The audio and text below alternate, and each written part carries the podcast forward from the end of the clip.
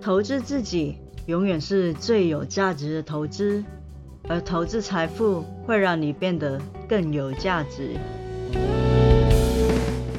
大家好，这里是财富自由的路上，定期为大家带来理财观念与投资资讯，请多多关注哦。我是 Felicia。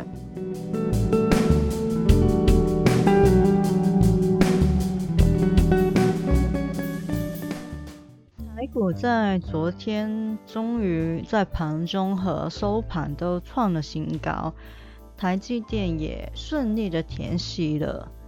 那美股四大的指数有三大都已经创新高了，剩下纳斯达克还没创新高。今天要跟大家说一说，就是我对半导体的看法，以及如果想要投资半导体的话，有什么可行的方法。其实我在之前的节目或者是文章里面都有几次提及到，我是看好半导体的，因为我深信。科技就是趋势，人类只会越来越依赖科技，而我们的科技一定是会一天比一天进步的。未来十年、二十年，我们走在路上，可能真的是所有都是全自动驾驶的电动车。我们去太空旅行不再是一个遥不可及的梦。我相信很多投资人也会觉得有这样子一个未来可以预期的情况，所以在 ARKX 出来的时候，市场才会那么的关注。当然，有很大部分的原因是因为这是木头姐推出来的 ETF，但另外一方面就是说，大家会认同科技的发展、太空的发展。会是一种趋势，这是我们会认为未来很有可能发生，而且是我们可以看得见的未来，而不是说几百年后才会看到的。我觉得投资的时候，除了要看基本面，也要看未来的产业发展、未来的趋势，因为毕竟基本面很多时候反映的是过去的东西。我依然觉得基本面很重要，因为它是一家公司能否很稳健的继续走下去的一个基础。如果能够结合未来的趋势一起看的话，会更好。就像是台积电，它的基本面很好，它的未来趋势也很好，这类型的股票就是投资它，就算有什么回档。或者是经济的下滑都会是比较安心的。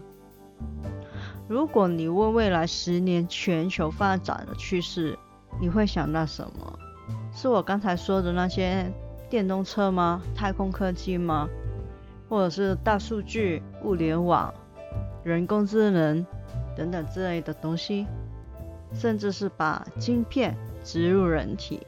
这些都是我们可以预期的东西啊。虽然把晶片植入人体是有一点的道德的疑虑，不过马斯克已经在研究发展，我觉得也是有可能在未来的几十年里面看得到的东西。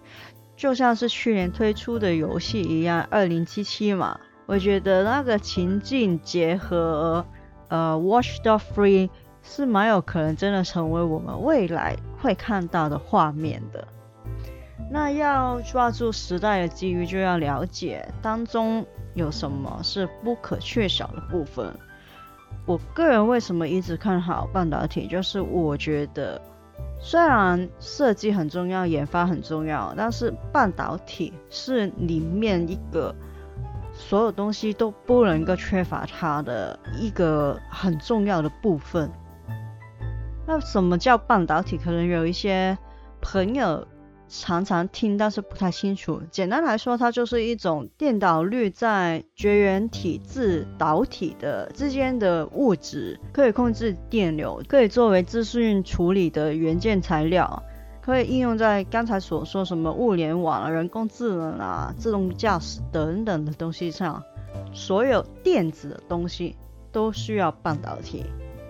那半导体从上游的电路的设计到下游的封装，整个制作的流程有三百到四百道的工具，一点都不简单。就算是低阶的晶片，其实工具也是蛮繁复的，它只是继承比较成熟而已。并没有说它的门槛特别的低，每个人都可以进入，真的不是这样子。因为这个产业门槛比较高，很容易会造成强者恒强的局面，所以要投资相关的股票的话，都要从龙头去抓起。我之前在写呃文章的时候。有写到要投资半导体的话，我会比较倾向是投资富邦科技 ETF，就是零零五二，那或者是投资美国半导体的 SMH。啊，当然这也是我个人的操作，不代表投资的建议。投资有风险，请各位自己做功课。我那时候写。零零五二的时候，它还是单一台资电就占了七成的比重，那现在它已经降到大概五成左右了，然后也纳入了红海跟台达电等等的股票。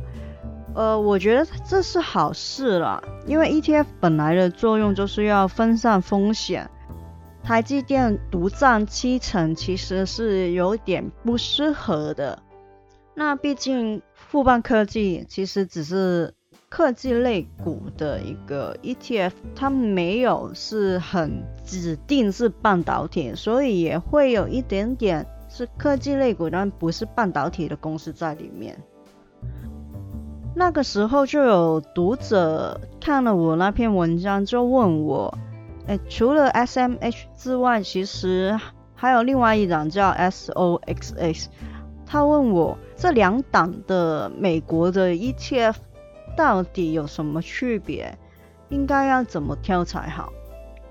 其实 SMH 跟 SOXX 都是追踪半导体的 ETF，那两个有什么差别呢？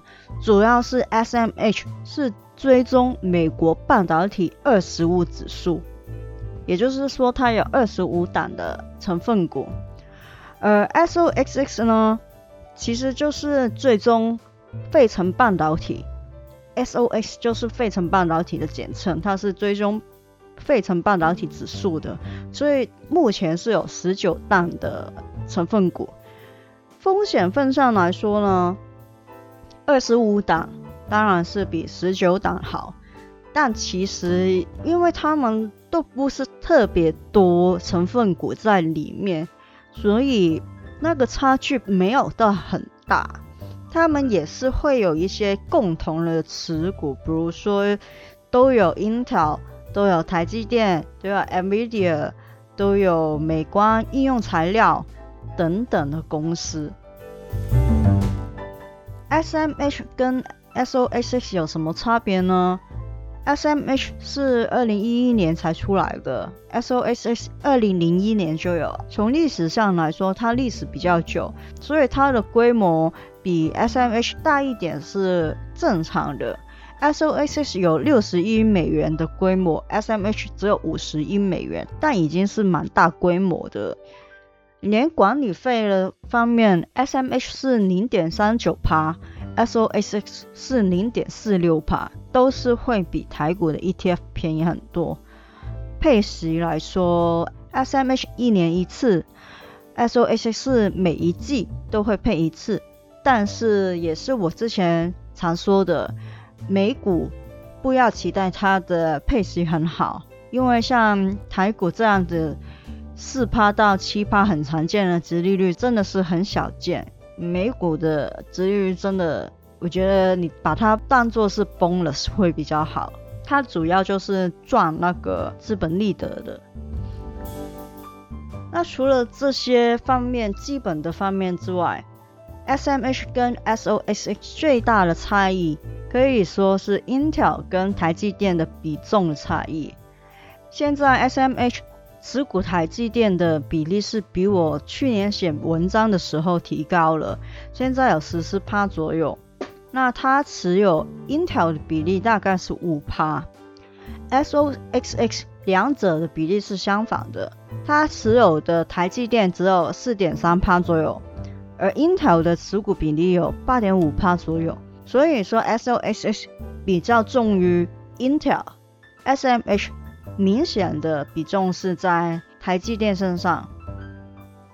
所以如果你问我 SMH 还是 SOXX 呢，要怎么选择呢？就是看你觉得台积电还是 Intel 的未来比较好。你就去买哪一档吧。我个人而言，我会觉得就先进的制程来说，台积电仍然是领先 Intel 蛮多，Intel 要追其实有点难度。所以我目前自己的持股是 SMH，但这只是我个人的操作，并不代表投资建议啊，这点大家还是要留意。作为已经用了 Intel 很多年的人，对 Intel 还是比较 care。但是像它十一代的镜片，还是在用十四纳米。当然，它的设计是比第十代是有进步的，但是那个。进步不会让本来就在用十代的人想要去提升到十一代，尤其是当你看到 AMD 用的是台积电先进制成的东西的时候，你再回看 Intel 十一代晶片居然还是十四纳米，就会有一点，嗯，是不是想要转到 AMD 那边去呢？但是 AMD 又缺货买不到，怎么办呢？就期待 Intel 真的可以长进一点。以前 Intel 被人说是挤牙膏，是因为那时候 AMD 不构成它的威胁，所以它可以呃每一代只改进一点点，消费者也会买单。但是这几年它让我有一种感觉就是。它挤牙膏不是因为没有威胁，不是因为觉得消费者会买单，所以每一代只是升级一点点，而是他们真的是遇到瓶颈，而且暂时没有很有效的方法去解决，他迫不得已想要使用先进继承也没办法的情况下，只好真的是挤牙膏。这个危机真的是要尽快的解决，希望新上任的主理人能够真的扭转 Intel 现在有点尴尬的局面，不然的话，像我这种长期是用 Intel 来打游戏的人，看到 AMD 真的很难不心动。